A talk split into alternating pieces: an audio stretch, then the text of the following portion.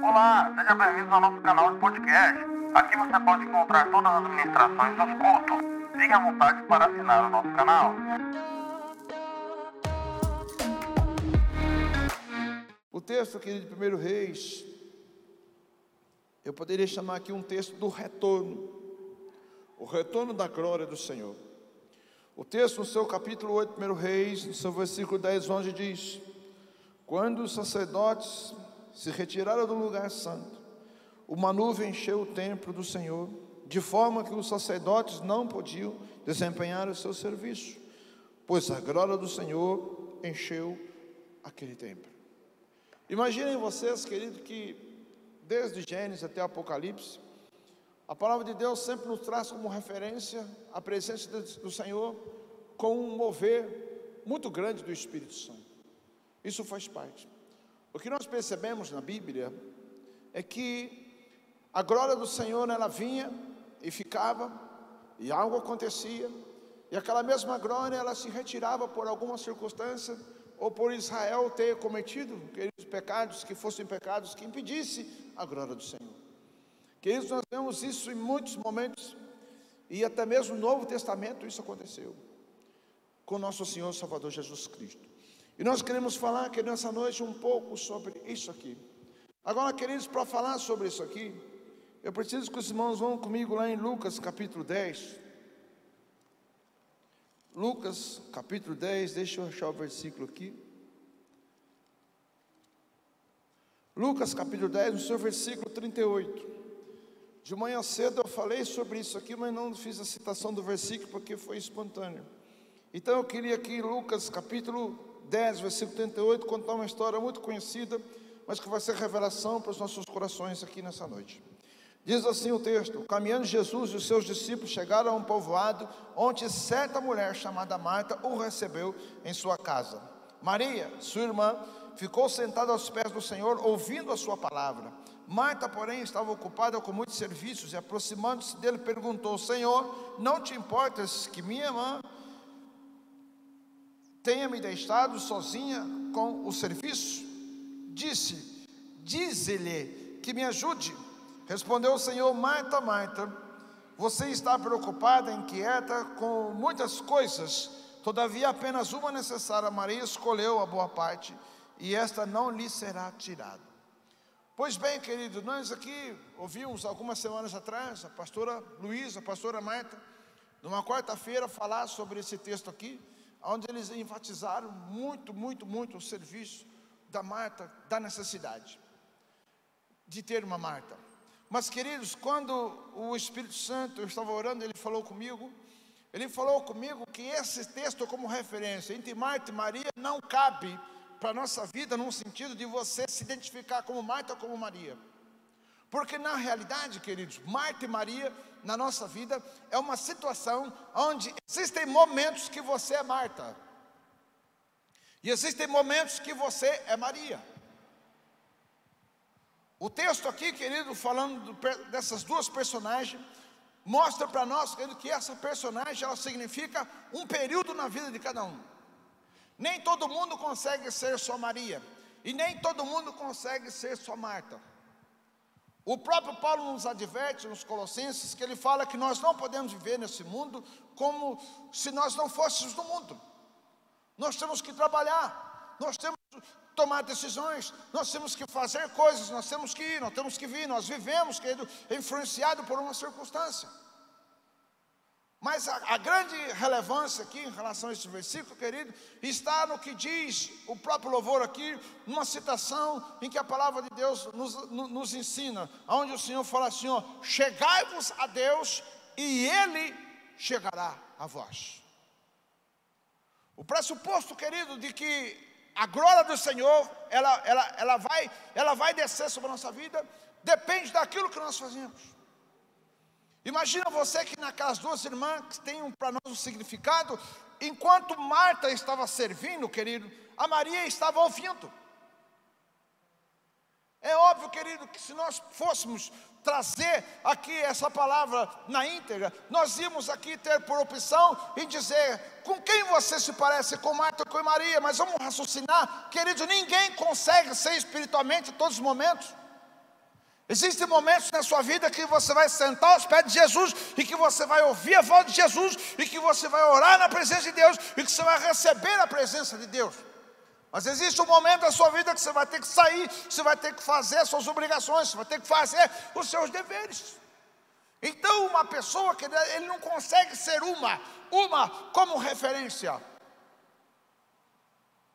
Existem momentos que você, querido, é Marta, e que você precisa trabalhar, e que você precisa fazer, você precisa fazer negócio, você tem que conversar com pessoas, você tem que envolver a sua vida secular. Mas existem momentos que, que nós precisamos ser o momento Maria. Qual é o momento Maria? O momento que você tem que sentar na presença de Deus para você falar com Jesus e para você ouvir a voz de Jesus. O que nós precisamos na nossa vida é ter uma definição. Definição do quê? Definição do que Deus espera de nós, de como o Senhor age nossas vidas.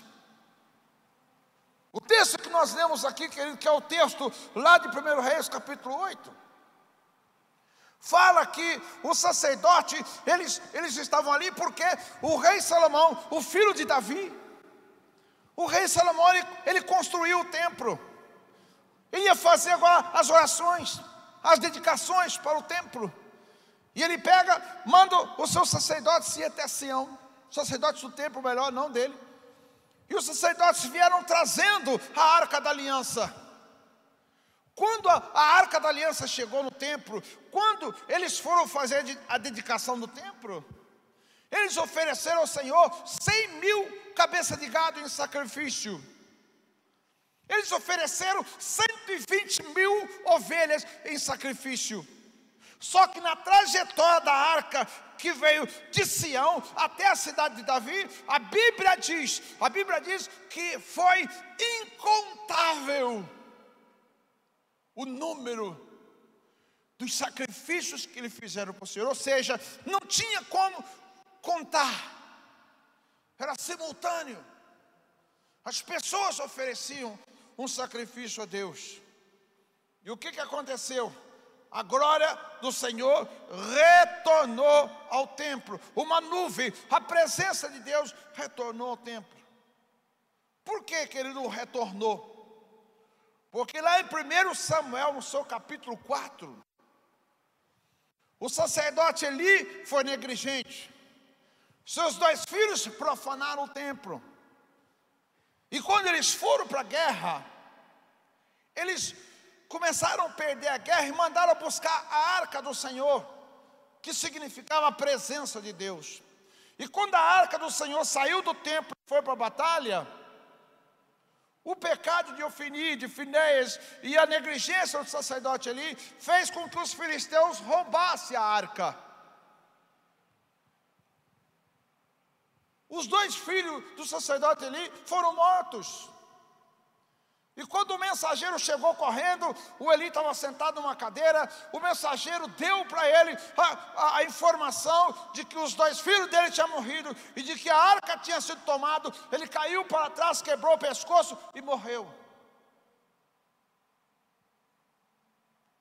Tinha lá uma mulher que era esposa de um dos filhos de Eli. Uma mulher que tinha a revelação de Deus diferente do seu esposo, diferente do seu sogro, diferente do seu cunhado. Ela tinha a revelação de Deus e ela estava grávida. E naquele momento ela entrou num trabalho de parto. Chamaram aquelas mulheres, as parteiras, para tirar aquela criança. E quando aquela criança estava nascendo, as parteiras chegaram e disseram para ela assim: Olha, mulher, anima-se. Por quê? Te nasceu um filho homem, ou seja, ainda existe uma esperança, tem um filho homem ainda. Você perdeu o sogro, perdeu o esposo, perdeu o cunhado, mas você vai dar a luz a um filho. O sofrimento foi grande que aquela mulher estava entrando em óbito. E quando ainda ela estava podendo falar, ela falou assim: Olha, o nome do meu filho vai ser Icabode que significa e foi-se embora a glória de Deus. Ou seja, aquela mulher tinha noção do que estava acontecendo. Ela tinha noção, querido, que o seu esposo, que o seu sogro, que toda aquela família sacerdotal tinha perdido a oportunidade de estar junto com a glória de Deus. E a Bíblia diz que a glória foi-se embora. Anos depois, lá em primeiro Reis, aquela glória volta. E aquela glória volta. E ela permanece. Permanece aquela glória. E lá em Ezequiel capítulo 8, aquela glória vai embora de novo. O Ezequiel profetiza que aquela glória, ela ia de uma montanha e parava na montanha, aquela nuvem. Aquela, aquela nuvem ia até uma outra montanha e parava. E aquela glória foi embora de novo. Deixa eu falar uma coisa para vocês, amados. A glória do Senhor significa a presença do Espírito Santo. E que nós precisamos entender ela do ponto de vista da revelação do Senhor aqui nessa noite, onde fala de Marta e Maria. Um exemplo: quem nós somos na igreja? Existem momentos na igreja que somos Marta, que temos obrigações, deveres a se cumprir, voluntariamente diante do Senhor. Mas um culto, querido, é um culto, querido, que o Espírito que impera, é o Espírito de Maria. Não no sentido de, de encarnação, mas no sentido de referência, de testemunho.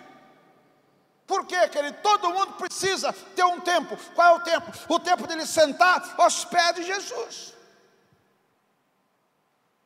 Quando Jesus chega para Marta, Jesus fala assim: Marta, você está fadigada, ansiosa, contando os afazeres. Maria escolheu a boa parte. Ou seja, é uma escolha. É uma escolha. Amados, preste bem atenção. Estamos vivendo numa geração que é uma geração consumista e que é uma geração que ela entende que tudo é para ontem. Ninguém sabe esperar mais.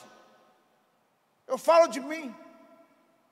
Eu tenho na minha memória, querido, que quando eu era criança demorava para chegar ao final do ano. Hoje, querido, a gente começa o ano, daqui a pouco está terminando o ano. Eu não sei se vocês pensam da mesma, da mesma forma que eu penso, mas hoje os dias se abrevia. Eu lembro, querido, que eu trabalhava em São Paulo, e eu trabalhava, querido, morava em Mojimirim, trabalhava em São Paulo, eu trabalhava 18 horas por dia. Eu saía de manhã cedo e chegava em casa 10, meia-noite. Cinco dias por semana. E eu lembro que quando surgiu a oportunidade da gente ir, da gente vender, a gente foi para uma cidade de Minas, e chegou lá naquela cidade, querido, eu fiquei maluco nos primeiros dias. Por quê? A cidade, querido, é lá, numa parte de Minas Gerais, onde tem a Serra da Canastra, onde nasce ali o Rio São Francisco. Então, olha para os irmãos ver, a cidade abriu o comércio nove da manhã, fechava às onze, ia almoçar, voltava a uma e fechava às cinco horas. Eu ficava maluco, eu falava, não é possível. O que, que esse povo faz da vida? Eu estava vindo de um ritmo de São Paulo de 18 horas de trabalho, que loucura que era São Paulo. Já fazia mais de três anos que estava em São Paulo, já tinha entrado naquele hábito de trabalhar que nem doido. Chegou lá em Minas Gerais, eu olhava aquele povo daquele jeito. Irmãos, eu fui durante uns dois anos naquela cidade. No final de tudo, eu tirei minha conclusão. Aquele povo de Minas estava certo. Estava certo. O povo fechava o comércio cinco horas no horário de verão, pegava lá comida, tudo, ia no rancho na beira do rio, ficava pescando sem querer pegar peixe, só para passar o tempo. Eu fui algumas vezes porque eu tinha que conversar com o cliente, e onde que o cliente está? Está na beira do rio, e vai eu para a beira do rio. Deixa eu falar uma coisa para você, sabe o que eu descobri? Eu descobri que aquelas pessoas vivem. Eu estava nesse final de semana conversando com uma pessoa, e que eu perguntei sobre um parente dele, e ele falou, ele faleceu. Eu falei, mas como que ele faleceu? Ele faleceu de câncer. Nasceu um caroço nele e foram tratando, tratando, daqui a pouco fio que era câncer, o câncer estava no corpo inteiro e ele acabou morrendo. Eu falei, rapaz, que pena. Ele falou assim: deu dó. Sabe por quê? Porque ele, ele tinha construído um patrimônio. E quando ele estava morrendo, ele viu os filhos brigando pela herança. Até os irmãos dele entrou para o meio para dividir a partilha do bem. Ele era na cama com câncer à beira da morte. E aí, essa pessoa que falou comigo disse que quando ele chegou do lado da pessoa, ele chegou no lado da pessoa, ah, já perto da morte, a pessoa que estava ali, ela disse a seguinte questão: Imagina, trabalhei minha vida inteira para partir, morreu sem Jesus, e ainda assim vendo tudo aquilo. Queridos, eu não quero que você nessa noite saia daqui sem querer conquistar, queridos, pelo amor de Deus. O que eu quero dizer para você é que todo ser humano tem que parar um pouco e refletir. Queridos, você trabalha, você tem direito de usufruir, você tem direito de tudo. É o momento mata da sua vida, o momento que você vai, que você trabalha, que você corre. Mas existe um momento que é o momento, querido, o momento de Maria, o momento de você sentar, o momento de você ouvir a voz do Espírito Santo, o momento que você tem que gastar na presença de Deus. Nós temos esse momento. Qual é o momento? O momento que você pode ser Marta, mas o momento, querido, que é o momento de ser Maria. Entenda a minha expressão aqui. O momento de ser Maria, como diz a Bíblia, é o momento de você assumir uma postura, uma escolha, e essa escolha te levar para a presença de Deus, onde você vai gastar um tempo na presença de Deus, para que você alcance uma renovação, para que você alcance diante do Senhor Jesus Cristo uma revelação, para que você alcance a cura, para que você alcance algo que vai fazer com que a sua vida tenha valido a pena. Nós não podemos permitir, permitir que os nossos sonhos, que as nossas conquistas, e que as nossas realizações sejam maiores do que o plano de Deus para a nossa vida. Nós não podemos permitir. Sabe, querido, tem um texto aqui que eu, quero ler, com vocês, que é Lucas, capítulo 9. Lucas, capítulo 9. Lucas, capítulo 9, versículo 28 também. 28 ou 31 só. Aí eu vou aqui com os irmãos aqui. Isso. Vamos lá? Aproximadamente oito dias depois de dizer essas coisas, Jesus tomou consigo a Pedro, João, Tiago, subiu ao monte para fazer o quê? Eu preciso que os irmãos, vamos comigo, irmãos. O que que, o que que Jesus subiu para fazer? Eu não entendi. Orar. Gerado pelo Espírito, nascido de mulher para que se cumprisse a palavra, desceu sete degraus a chegar na estatura do homem, Jesus Cristo, o Filho de Deus, homem, homem. Está vivendo o que aqui? O que, que ele está vivendo aqui? O momento Maria, momento de busca, momento de comunhão, momento de estar na presença de Deus. Sabe, queridos, como as pastoras ministraram aqui, não tem como uma igreja viver se não tiver Marta. Não tem como a sua casa andar se não tiver Marta. Mas não tem como, queridos, você ser igreja se você não for Maria também. Nós precisamos ser Marta e ser Maria. Existe um momento, querido, que há uma necessidade. Olha aqui o que Jesus Cristo fez. Aproximadamente oito dias depois de dizer essas coisas, Jesus tomou consigo Pedro, João e Tiago, subiu para o monte para orar. Agora, o que Jesus foi fazer no monte? Ele foi orar. Agora, por que, que Jesus foi orar no monte? Porque Jesus precisava, naquele momento, de receber a glória do Senhor. Ele precisava daquele momento que seria o momento onde Deus ia falar com Jesus. A glória veio de novo ali. A nuvem veio de novo naquele momento. Vamos lá comigo, próximo versículo, o 29. Enquanto orava, a aparência de o seu rosto transformou e suas roupas ficaram alvas e resplandecentes como o brilho do quê? Como o brilho do quê?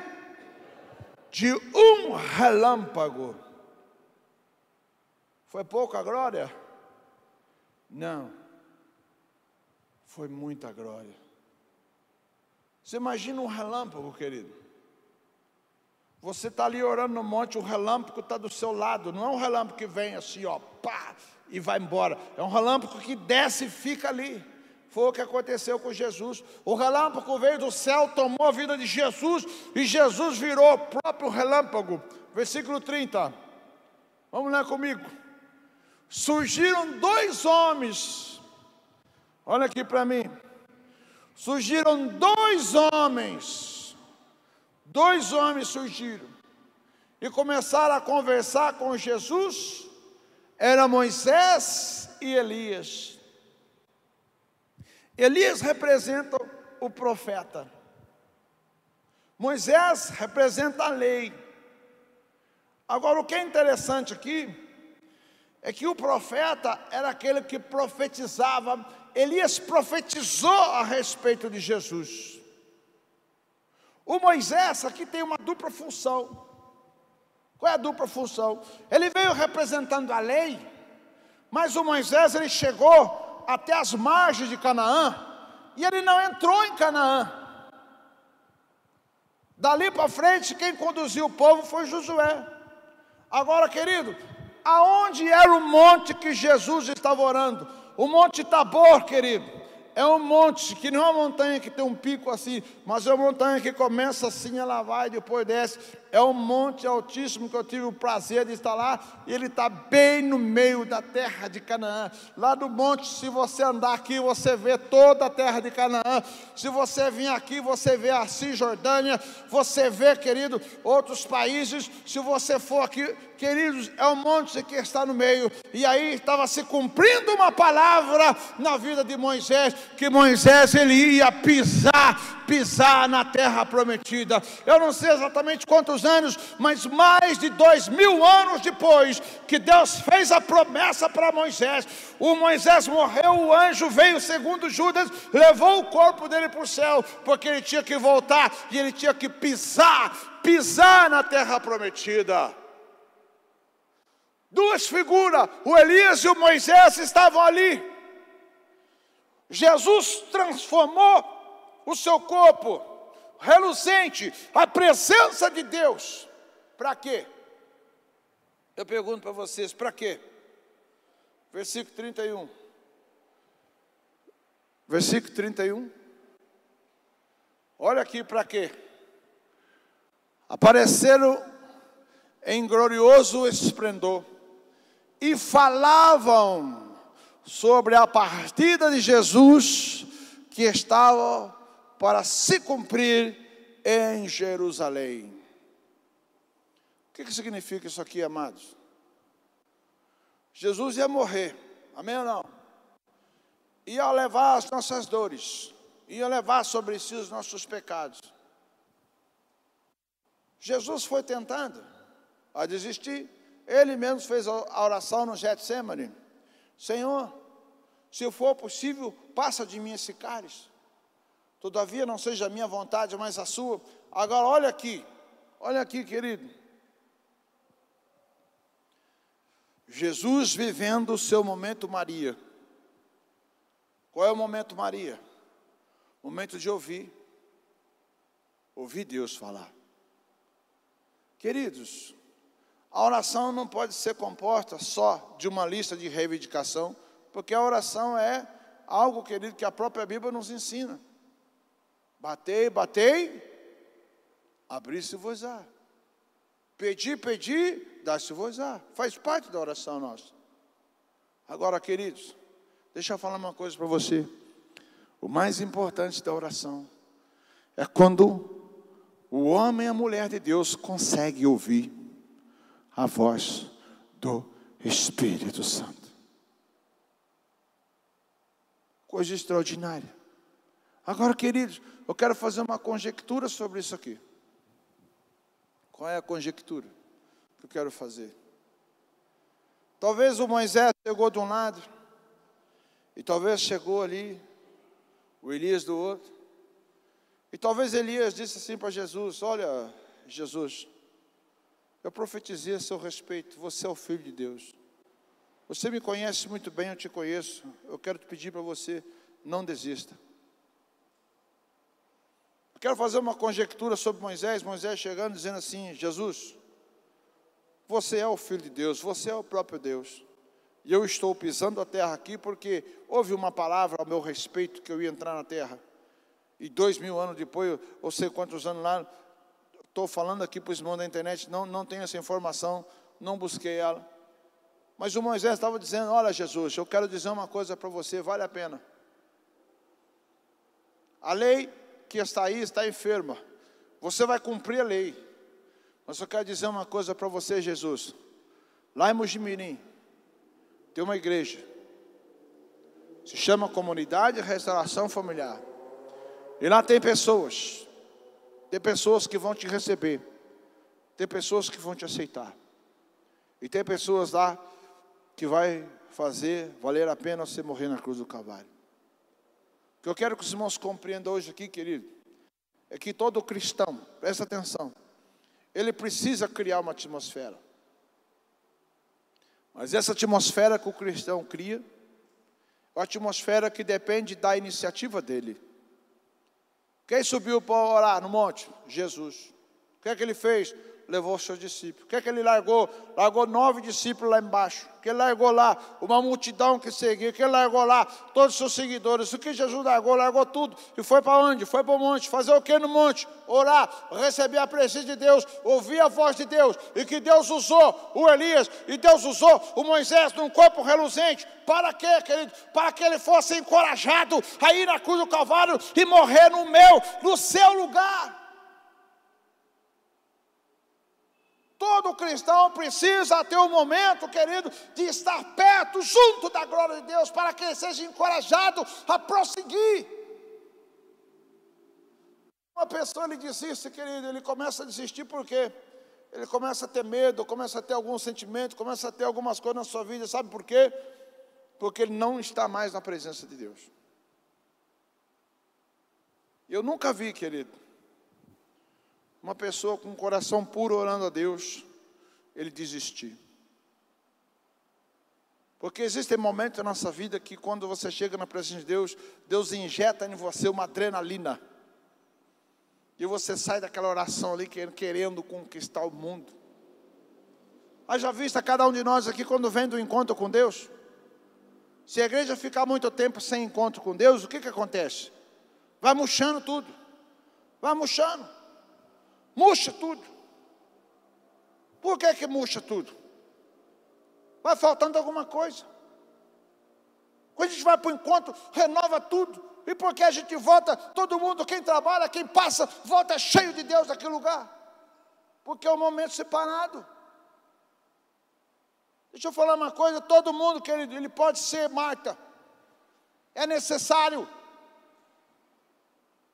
é necessário, não tem como ser só Maria. Mesmo Jesus aqui, nós vemos aqui que ele, ele teve o momento que ele teve que ser Maria, o momento de ouvir. Ele era o próprio Deus, ele que falava, mas agora ele estava ouvindo. Agora, queridos, o que é a mesa preparada aqui? Quero pedir para o pastor Joel, por favor, pastora Marta, me ajudar. O que, que é, querido? A mesa aqui preparada é o resultado do que Jesus Cristo fez por mim e por você. Queridos, todos nós, pastora Luísa, por favor. Queridos, todos nós vivemos sobre, sobre essa questão. Você não consegue ser só Maria. Falar assim para mim, assim, ó, o pastor, ele, ele recebe da igreja, mas consegue ser só, só o momento Maria? Não.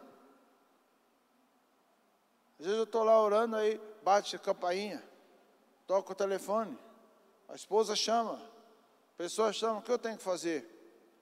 Interromper um pouco e ser, e ser o quê? E ser o momento Marta. Agora, queridos, para finalizar a palavra, nós não conseguiremos ser uma ou outra o tempo todo. Com uma agravante. Se você for Marta o tempo todo, você vai ter problema. Porque nós precisamos das duas partes. Nós somos homens, seres humanos naturais. E nos tornamos seres humanos espirituais. A partir do ponto em que você vê Jesus Cristo como, como uma referência.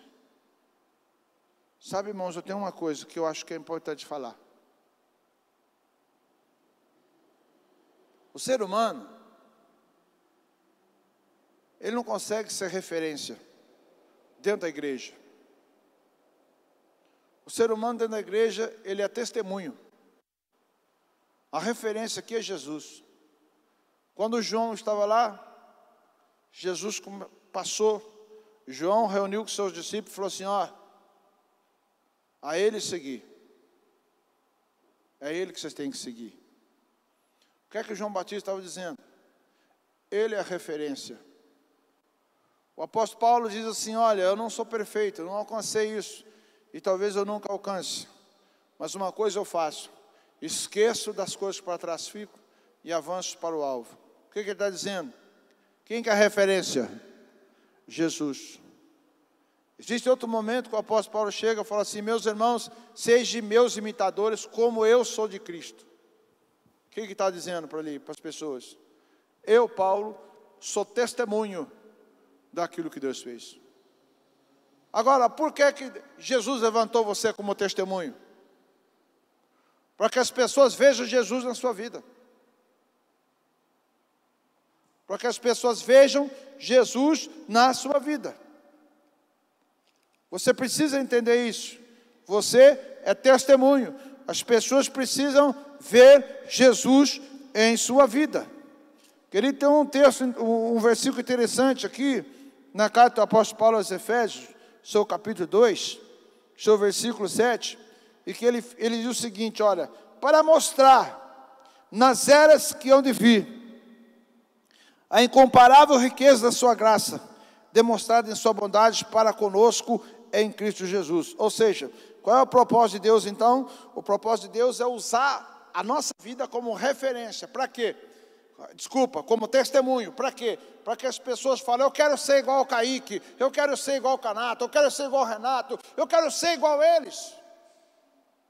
Nós somos testemunha do Jesus Cristo vivo. Por que, que nós precisamos que do momento Maria, que é o momento em que Jesus Cristo fala assim: Marta, Maria escolheu boa parte, da qual nunca lhe será tirado. Qual é a parte que nunca vai ser tirada de você, querido? A parte que nunca vai ser tirada de você é quando as pessoas olhar para você e ver que você representa o reino poderoso na face da terra. Nós somos testemunha de um Jesus Cristo vivo, ressurreto, de um Jesus Cristo poderoso, querido. Testemunha. Mas a referência é aquilo que o apóstolo Paulo disse esqueço das coisas que ficam para trás e prossigo para o alvo, para o prêmio, para aquele, aquele, aquele que fez a promessa. Queridos, estamos diante da mesa preparada. Aonde foi preciso Jesus no Monte Tabor,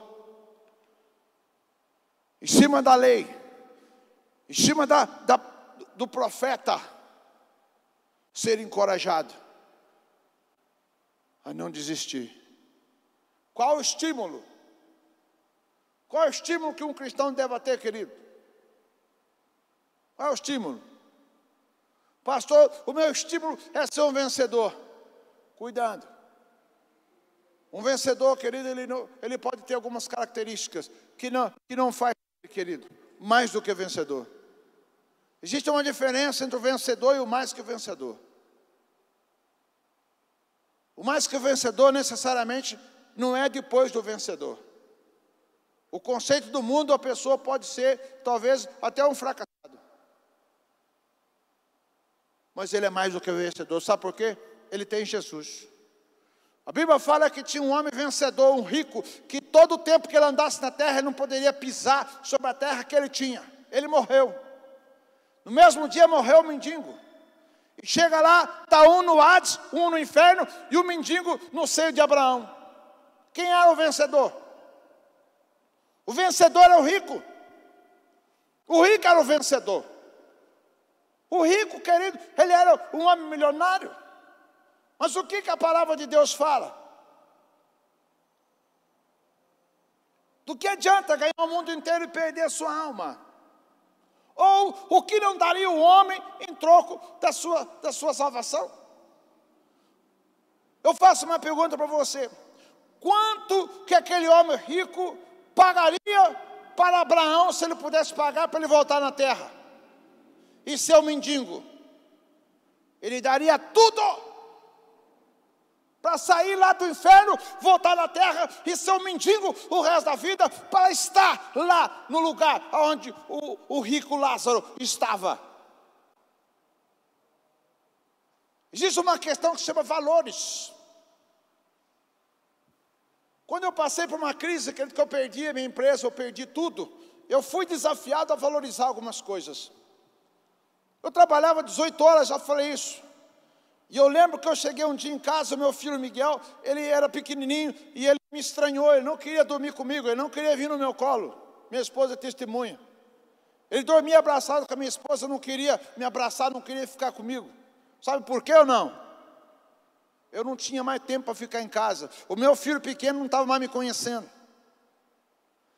Quando eu tive a crise na empresa, que eu confiei em pessoa errada, eu parei, eu refleti diante de Deus: será que vale a pena eu ir de novo lutar, ficar cinco anos trabalhando igual trabalhei que nem um louco em São Paulo para ter o que eu tinha? O que fez eu decidir ser um pastor foi isso que eu falei: não. Falei para minha esposa: a partir de hoje eu não valorizo mais isso aqui. Você pode ser rico e pode ter o cuidado de ter sua família. Vivemos uma época diferente. Mas eu quero falar uma coisa para você. Na época eu falei, eu vou valorizar, sabe o quê? A minha família. Fiquei junto com os meus filhos, cresci com eles, soltava pipa com eles, ficava junto com eles, porque era um serviço diferente. Eu trabalhava em São Paulo, não tinha tempo. Mas sabe o que eu fiz? Eu falei, eu vou valorizar outras coisas. Outras coisas. Eu não valorizava mais, querido, dinheiro, porque eu tinha tido dinheiro, tinha perdido tudo. Eu falei, o, a Bíblia fala que nesse mundo o ladrão rouba, a traça corrói. Que não seja o caso de vocês, que a experiência de vocês seja outra, mas a minha foi traumática. E a partir daquele momento eu decidi: né, vamos comer ovo. Eu vou servir a Jesus, mas eu vou viver do lado dos meus filhos. Você não precisa fazer isso, você pode fazer as duas coisas. O entendimento hoje que Deus dá é: existe momento de você ser Marta, mas existe momento que você precisa ser Maria. Jesus precisou. E qual foi o incentivo? O corpo e o sangue dele. O corpo e o sangue de Jesus, que foi derramado na cruz do Calvário para todo aquele que nele crê não pereça, mas tenha vida eterna. Eu vou orar aqui consagrando. E você vai curvar sua cabeça e vai colocar a sua vida diante de Deus para que Deus possa, nesse momento, te justificar. Para que você possa fazer parte do corpo e do sangue do Senhor Jesus Cristo. Pai amado, Pai querido, Em nome de Jesus Cristo. Eu quero nesse momento consagrar Jesus Cristo à mesa que aqui está preparada. Eu quero consagrar Jesus Cristo o teu corpo e o teu sangue.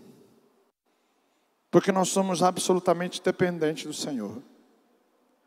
Senhor, esse é o momento, Maria, das nossas vidas. Cheire, me andará mais. Momento de sentar, de refletir a respeito da nossa vida. Como temos sido falhos, Jesus Cristo. Senhor, perdoa-nos, Pai, os nossos pecados. Aquilo que nós olhamos que não deveríamos olhar, Jesus Cristo. Como é forte isso nos dias de hoje, Pai. Aquilo que pensamos e não deveríamos pensar, Senhor. Aquilo que nós falamos e não deveríamos falar, Jesus. Aquilo que muitas vezes nós fazemos e não deveríamos fazer. Ou aquilo que deveríamos fazer e não fazemos, como diz Paulo Romanos 7. Senhor, perdoa nessa noite, Pai. A sua igreja representa o Senhor na face da terra. A sua igreja representa o poder, a autoridade e a glória do Senhor na face da terra. A tua igreja dá testemunho, Pai, do teu poder. Uh, a tua igreja, Pai. A tua igreja, Senhor. A tua igreja, Senhor. Ela precisa viver mais um momento, Maria. Momento de sentar. Momento de ouvir. Momento de ouvir a tua voz, Espírito Santo. Espírito Santo. Queremos ouvir a tua voz, Espírito Santo. Uh, queremos ouvir a tua voz, Espírito Santo. Queremos ouvir, ouvir tua voz, Espírito Santo. Oh, ei, aleluia, Senhor. Oh,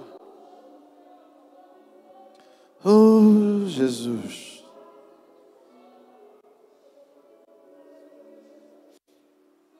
Você vai pegar o corpo e o sangue de Jesus e vai esperar que a gente possa comer junto, amém?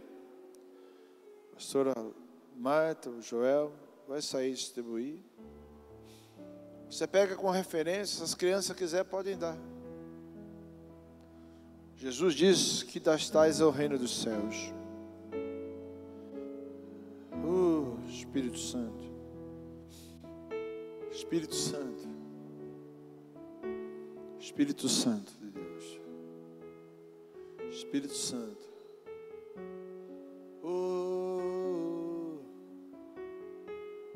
Jesus. Jesus. Aleluia. Esse é o momento maior da igreja, querido. Momento em que estamos presença do Senhor. Momento, querido, de, de refletirmos a respeito da nossa vida, a respeito daquilo que Jesus fez por nós. Aleluia. A palavra de Deus disse que a glória do Senhor está acessível. A glória do Senhor é acessível. O Paulo nos desafia a nós entrarmos no Santo do Santo ousadamente. Sabe, queridos, a igreja ela vive, ela vive disso. Semana passada nós ministramos aqui, eu, pastor Ricardo, pastor Canato, sobre a luz. Nós somos a luz do mundo. Nós somos o sal da terra.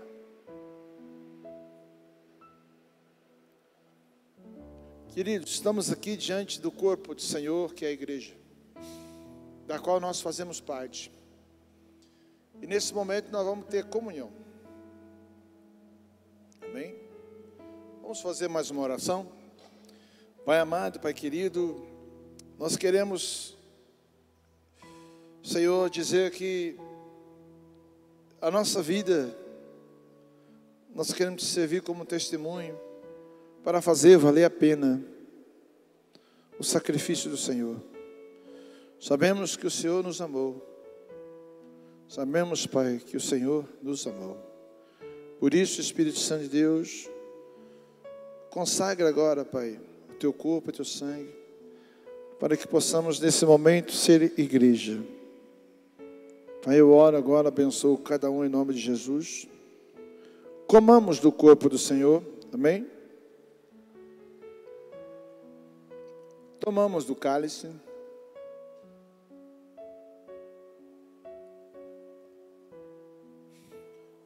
Espírito Santo de Deus, muito obrigado. Oh Espírito Santo, muito obrigado. Muito obrigado, Espírito Santo. Amém? Queridos, por favor, tenha um entendimento.